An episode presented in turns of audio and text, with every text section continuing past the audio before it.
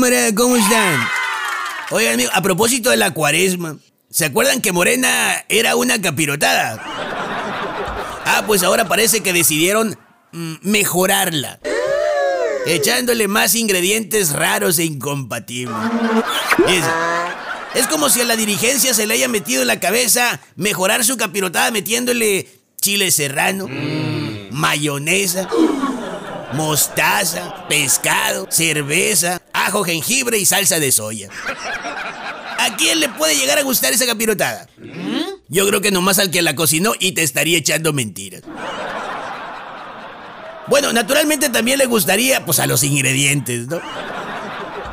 De ahí para allá no creo que haya alguien al que le guste esa capirotada. Es más, no creo que haya alguien que le pueda echar un vistazo a esa capirotada sin hacer gestos. Mucho menos creo que haya alguien quien le dé una probadita sin hacer arcada.